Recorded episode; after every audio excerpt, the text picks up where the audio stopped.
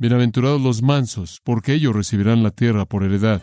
Esta afirmación de Jesús fue, dicho de manera suave, un shock para la audiencia judía, porque los llamó a una actitud de corazón que era totalmente extraña para su manera de pensar.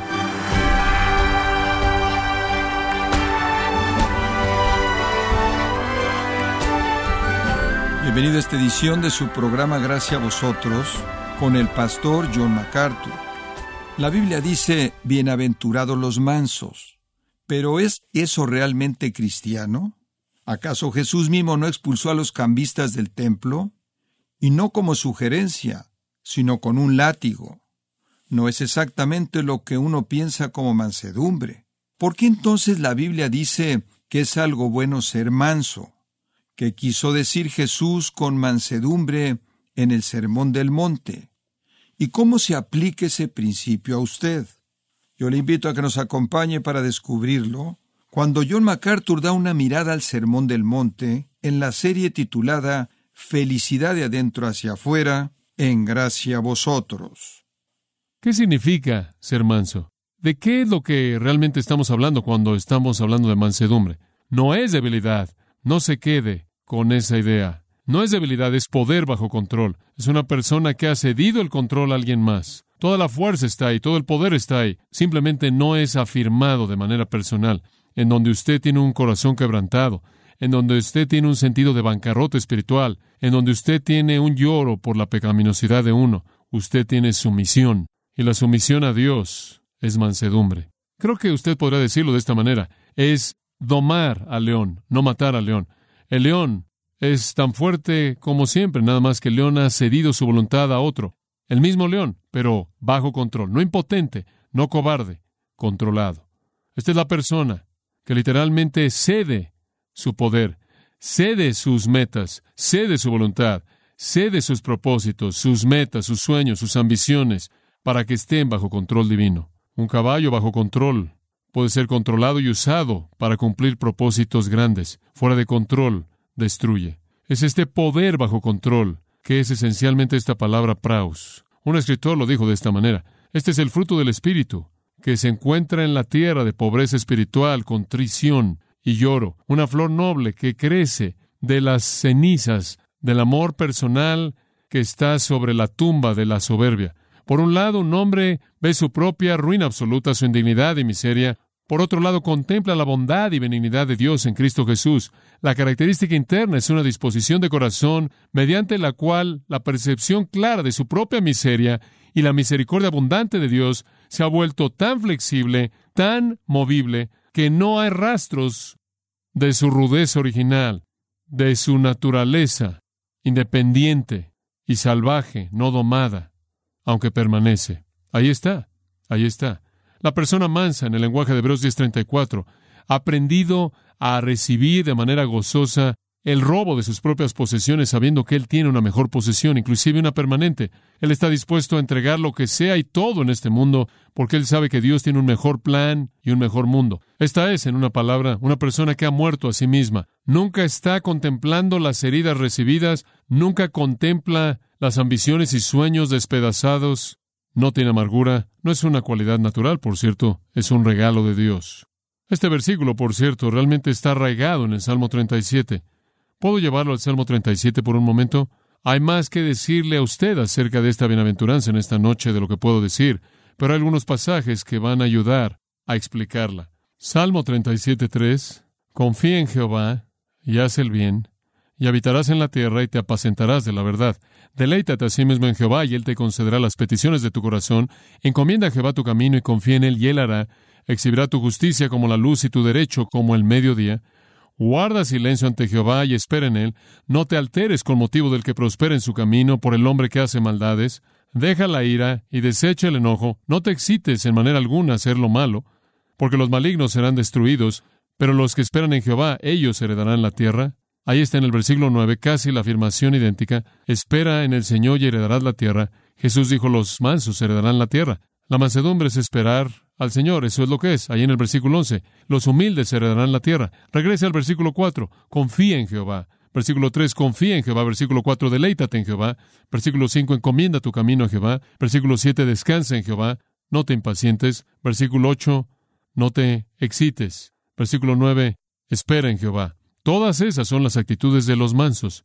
Simplemente entregan todo para el propósito de Dios. Confían en Él, se deleitan en Él, encomiendan su camino a Él, descansan en Él, no se excitan por hacer lo malo, lo esperan. Eso es lo que significa ser manso, confiar, deleitarse, encomendar, descansar, cesar. El salmista está diciendo, sé manso.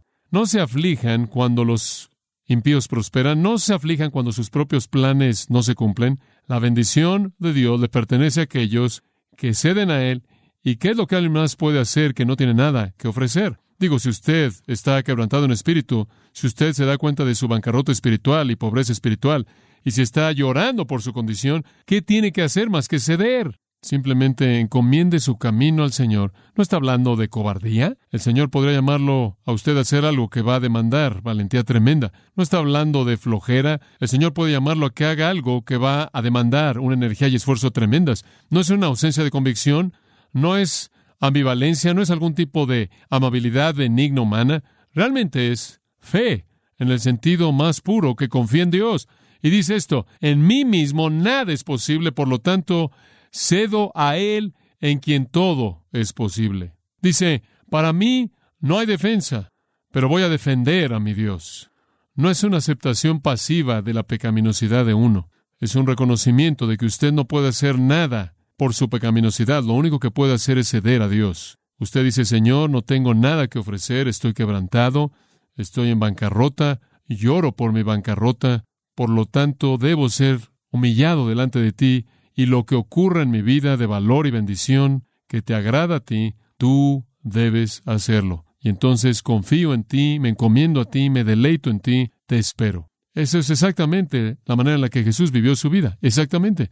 Él dijo, únicamente hago lo que el Padre me dice, he cedido mi vida a Él, únicamente hago lo que el Espíritu Santo opera a través de mí.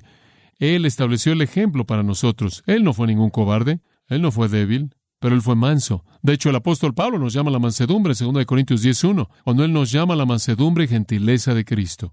Él tenía su poder bajo control y estaba bajo el control de Dios. Estaba bajo el control de Dios. Él cedió a las prerrogativas de usar sus atributos divinos. Él cedió el derecho de usar de manera independiente sus atributos a Dios y por lo tanto presentó el ejemplo perfecto para nosotros. La mansedumbre no significa soy débil, significa he cedido mi poder a los propósitos de Dios.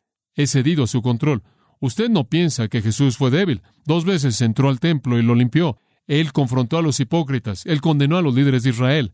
Él habló sin temor del juicio. Él enfrentó una hostilidad terrible, terrible, burla, persecución, inclusive ejecución, sin temor. Pero su poder estuvo bajo el control de Dios. Esa es una persona que entra al reino. Si usted quiere estar en el reino de Dios, usted tiene que ver su propia bancarrota espiritual. Tiene que reconocer que usted está en una condición sin esperanza. Usted llora por ese pecado y literalmente se arroja a sí mismo a Dios. Eso es lo que la mansedumbre significa. Usted simplemente se avienta sobre Él, el único que tiene el poder de producir en usted algo que le agrada a Él. Quiero que veamos algunos ejemplos de esto. En el capítulo 13 de Génesis, simplemente un par de ellos, y después vamos a hacer algunas aplicaciones prácticas y terminaremos. En Génesis capítulo 3 está Abraham. Abraham, recordará usted, estaba viviendo en Ur de los Caldeos, se llevó a su sobrino con él, su sobrino era Lot, y tuvieron un desacuerdo familiar. Descendieron al Negev, el cual es el desierto sur, cerca de Israel. Y en el versículo 7 hubo una contienda, una pelea entre los pastores de el rebaño de Abraham y los pastores del rebaño de Lot. Ahora Abraham tenía el derecho a la tierra, él era el hombre de Dios y Lot simplemente iba con él. Él simplemente estaba acompañando a Abraham. Pero Abraham lo manejó de una manera bastante sorprendente. Versículo 8. Abraham todavía es llamado. Le dijo a Lot, por favor no haya contienda entre tú y yo, ni entre tus pastores y mis pastores, porque somos hermanos. ¿No está la tierra entera delante de ti? Por favor apártate de mí. Si te vas a la izquierda, yo miré a la derecha. O si te vas a la derecha, entonces miré a la izquierda. Eso es poder bajo control. Abraham tenía poder, Abraham tenía autoridad, pero él la cedió. Él no la usó para su propio beneficio. Hay humildad real ahí. Él tenía la autoridad. Cualquier persona habría dicho, él tenía el derecho. Después de todo, él fue el hombre que Dios llamó de Ur. Él escogió no usarla para su propio beneficio, sino más bien permitir que el propósito de Dios se desarrollara. Este es un elemento sorprendente de virtud. Después estuvo José. José tuvo el poder cuando él se volvió primer ministro de Egipto para vengarse de sus hermanos. Recordará que sus hermanos lo vendieron a la esclavitud y él fue llevado a Egipto, él estuvo en la prisión ahí y eventualmente, debido a que él podía explicar sueños, debido a que el Señor le permitió tener la capacidad de hacer eso, él salió de la prisión y llegó a una posición en la que se convirtió en el primer ministro de Egipto. Sus hermanos descendieron ahí buscando alimento cuando hubo un hambre en Israel y él tenía el poder en su mano para vengarse de sus hermanos, pero él se rehusó, y de hecho simplemente lo opuesto. Él demostró amor y compasión a sus hermanos y de nuevo poder bajo control. Él se sometió a sí mismo a hacer lo que era correcto. Después estuvo David. Pienso con tanta frecuencia en David, la situación sorprendente en la que Saúl estaba persiguiendo a David, y en 1 Samuel 24, esto sucedió en varias ocasiones, Saúl estaba tratando de perseguir a David, pero David llegó sobre Saúl en una posición muy difícil, muy vulnerable, en donde él y sus hombres estaban escondiéndose. Ahora recuerde que Saúl era el enemigo más grande que David tenía sobre la faz de la tierra, el más fuerte porque él era un rey, y Saúl era el que David iba a reemplazar, y podríamos haber asumido que debido a que él tenía el derecho al trono, él habría estado haciendo la voluntad de Dios al haber sacado su espada y haberla metido por la garganta de Saúl. Con un golpe de la espada habría matado a Saúl, habría tomado su trono, él tenía el derecho de tenerlo. Y eso es exactamente lo que algunos de los hombres de David lo animaron a hacer, porque Saúl, después de todo, estaba tratando de matar a David. Él debió haber actuado mientras que podía. David no lo quiso hacer. Lo que hizo fue tomar su espada y cortar un pedazo de la túnica de Saúl. Él tenía el poder, él tenía el derecho, pero estaba bajo control. Yo creo que en todos estos casos, estos hombres estaban siguiendo la guía del Espíritu de Dios en su vida y cedieron a eso. Él únicamente actuaba a favor de Dios, no a favor de sí mismo. José únicamente actuaba a favor de Dios, no a sí mismo, y también con Abraham. En 2 de Samuel 16, el hijo de David Absalón forzó a su padre a que huyera al desierto, comenzó una revolución en contra de su padre, literalmente lo expulsó de la ciudad. Este es uno de los tiempos terriblemente tristes en la vida de David, de los cuales hay muchos, pero uno de los hombres de Saúl, un hombre llamado Shimei, maldijo a David. Conforme David estaba huyendo, él lo maldijo y le aventó piedras a él. David era el rey, Abishai, quien era el sobrino de David, le dijo al rey, esto está en 2 de Samuel 16, ahí por el versículo 9 o 10, Abishai le dice al rey, déjame ir y cortarle la cabeza a ese hombre. David dijo, déjalo solo. David no quiso actuar en defensa propia. Abraham no actuó para su beneficio personal. José no buscó la venganza y David no actuó para su propia exaltación, inclusive en defensa propia. Él tuvo una actitud de confianza de sumisión total a la voluntad y el poder de Dios. Y creo que en ese momento David sabía que él estaba realmente cosechando algunas de las consecuencias de sus fracasos al tratar con Absalón. Después estuvo Moisés, según Números capítulo 12 y versículo 3, dice, el hombre Moisés era muy manso. De hecho, dice, y esto es sorprendente, dice, Moisés era manso sobre todos los hombres que estaban sobre la faz de la tierra. Él era el hombre más manso en el mundo, dice usted. Encuentro eso muy difícil de creer. Si usted le pregunta a cualquier judío, simplemente en general, ¿quién es el líder más grande en la historia judía? ¿Quién le van a decir usted? Moisés. Moisés. Los dos más grandes líderes en la historia judía son Moisés y Charlton Heston. Moisés es el gran líder. Sin embargo, Dios dijo de él que él era el hombre más manso que jamás vivió. Ahora, ¿de qué estamos hablando aquí cuando estamos hablando de mansedumbre? Lo asociamos con una ausencia de temor, lo asociamos con valentía y de nuevo y poder, lo vemos marchando ahí para ver a Faraón y diciéndole a Faraón, deja ir a mi pueblo. Y si no dejas ir a mi pueblo, algunos juicios serios van a caer. Él fue fuerte cuando fue. Mató a un Egipto quien estaba maltratando a un hebreo.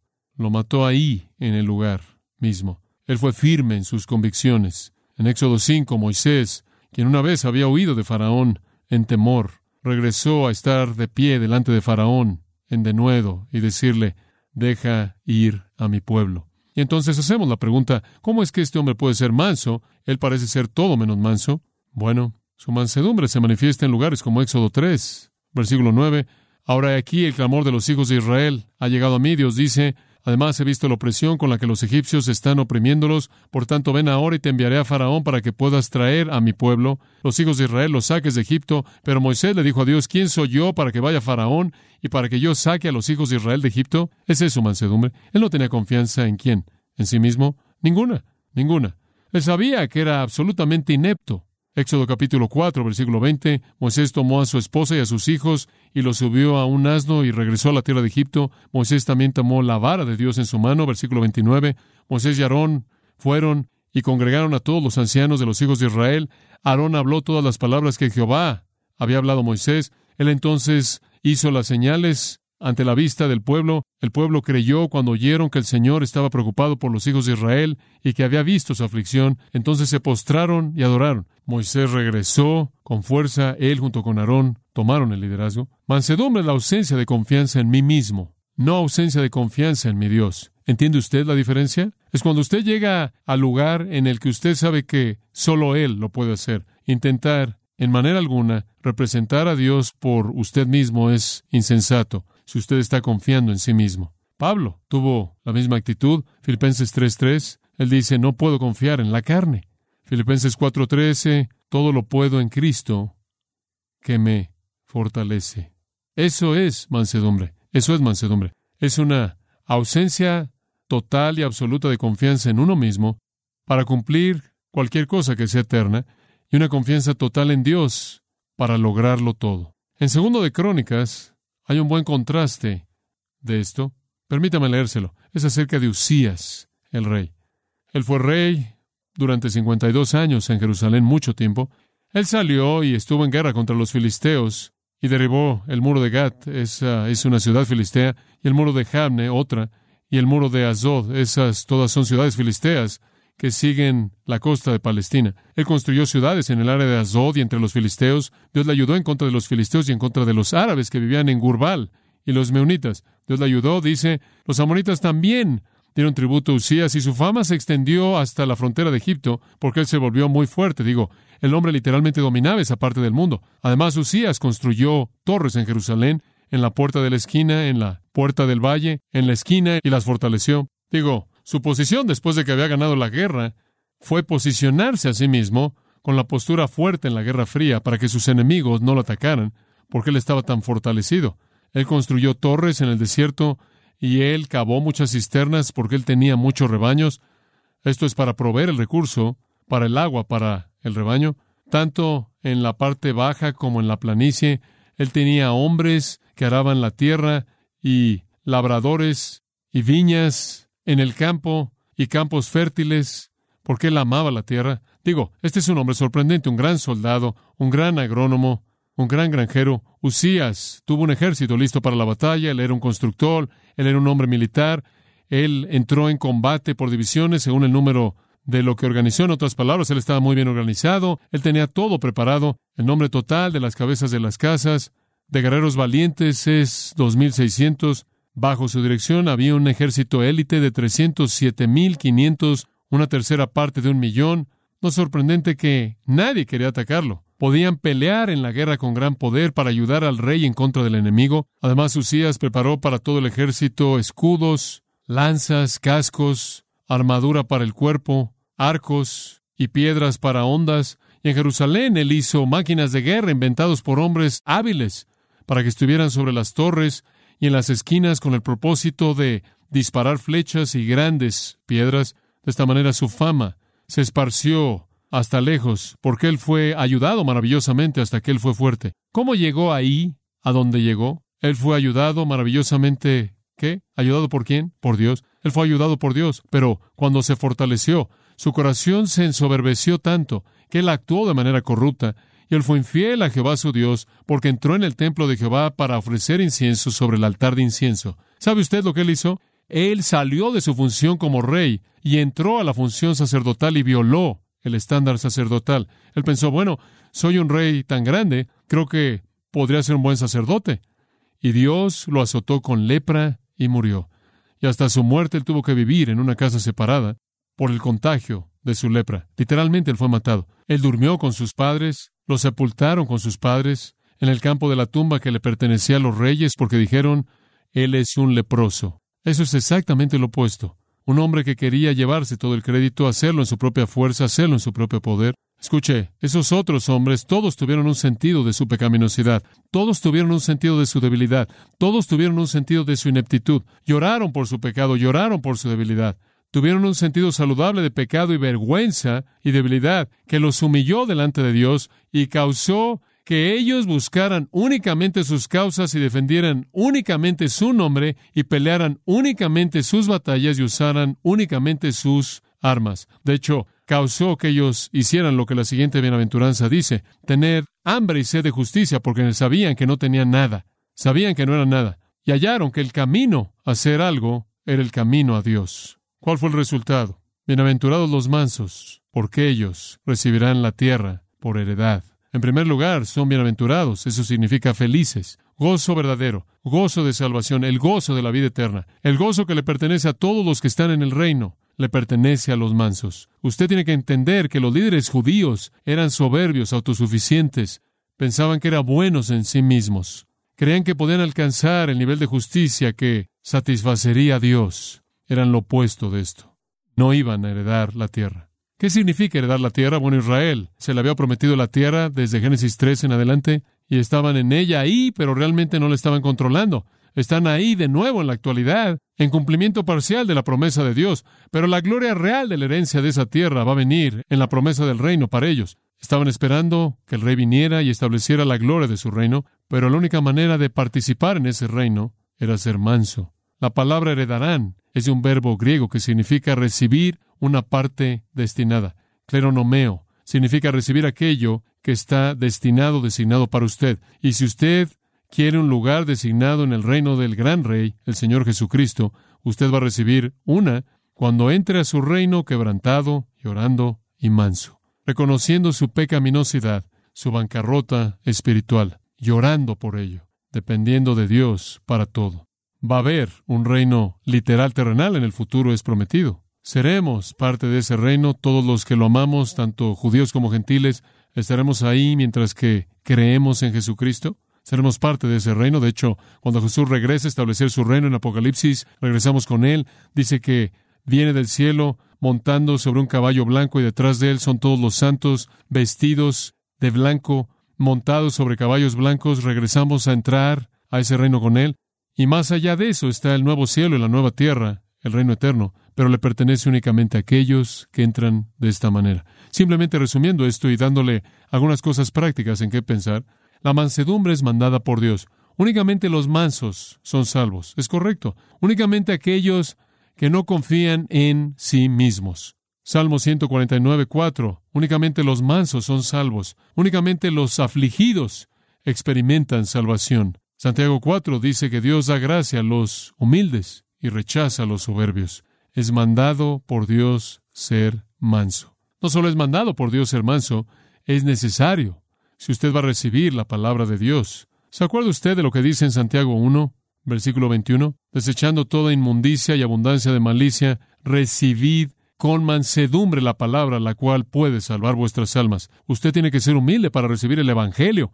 Usted no puede ser soberbio y pensar que es bueno por sí mismo. La mansedumbre glorifica a Dios, porque le da todo de regreso a Él. Confiesa incapacidad total y absoluta, de tal manera que lo que es logrado para bien y para la gloria de Dios es de Él. De hecho, en 1 Pedro 3:4 dice, un espíritu afable y apacible, afable o manso, es preciado, es de grande estima a los ojos de Dios, es de grande estima a los ojos de Dios. Una última consideración. ¿Cómo sabe si usted es manso? Creo que usted puede saber.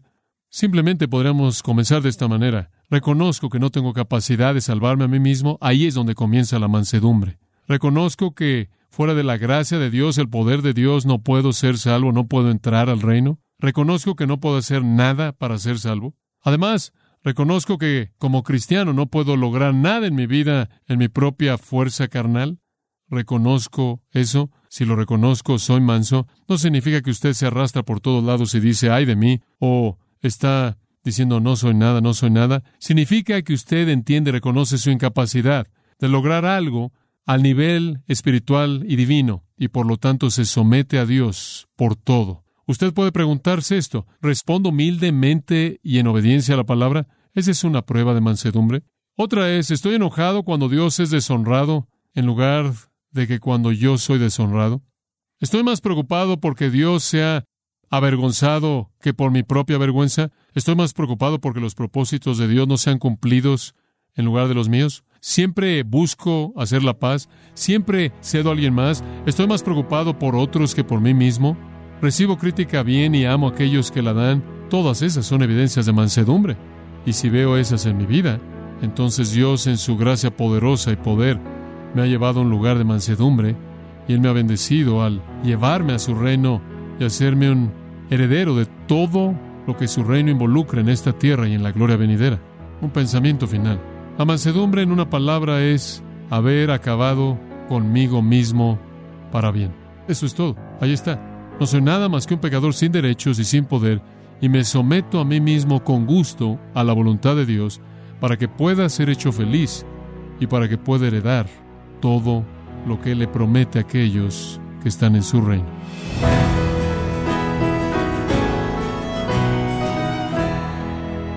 El seguir a Cristo significa someterse a sus mandamientos, ser la mujer o hombre que Dios quiere que usted sea.